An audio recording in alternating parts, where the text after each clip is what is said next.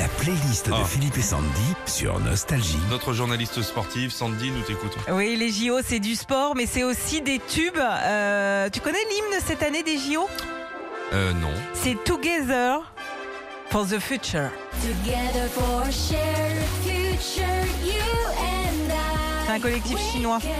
On dirait une série sur euh, une chaîne de gamins. Ouais. Vas-y, l'athlétisme. Après. C'est dans toutes les langues en fait. Et qu'est-ce qu'il dit là Là, Voilà, nous marchons ensemble. Des chiants. Oui. Freddie Mercury, Barcelona. Ah, Excusez-moi, Jeux Olympiques.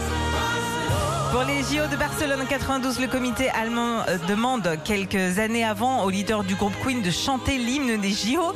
Il décide de faire un duo avec la cantatrice espagnole Montserrat Caballé et chante Barcelona. Au moment de la cérémonie d'ouverture à la télé, la chanson a été diffusée sur grand écran. Alors, Gloria Estefan en 96. Oui Petit côté Roi Lion.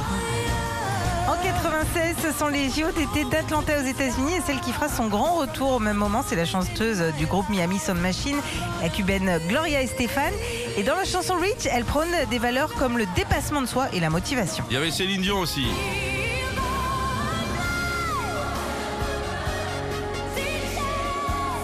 Ah oui, ça.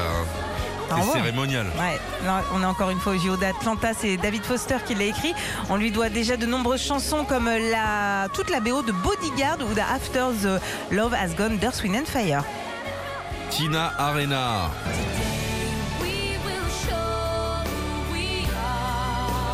C'est très ricain ça. En 2000, les JO d'été se déroulent à Sydney. Du coup, c'est Tina Arena elle-même, australienne, qui a été choisie pour interpréter la chanson officielle des Jeux quelques mois après avoir joué le rôle d'Esmeralda dans la version internationale de comédie musicale Notre-Dame de Paris. Et puis dans cette playlist des tubes des Jeux Olympiques, Whitney.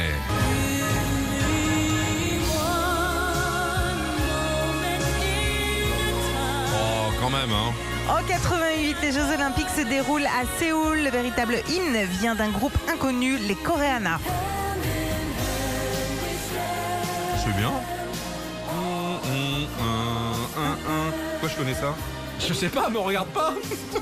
Peut-être que c'est toi qui as composé ça, non Et la tunéo, et la tunnel.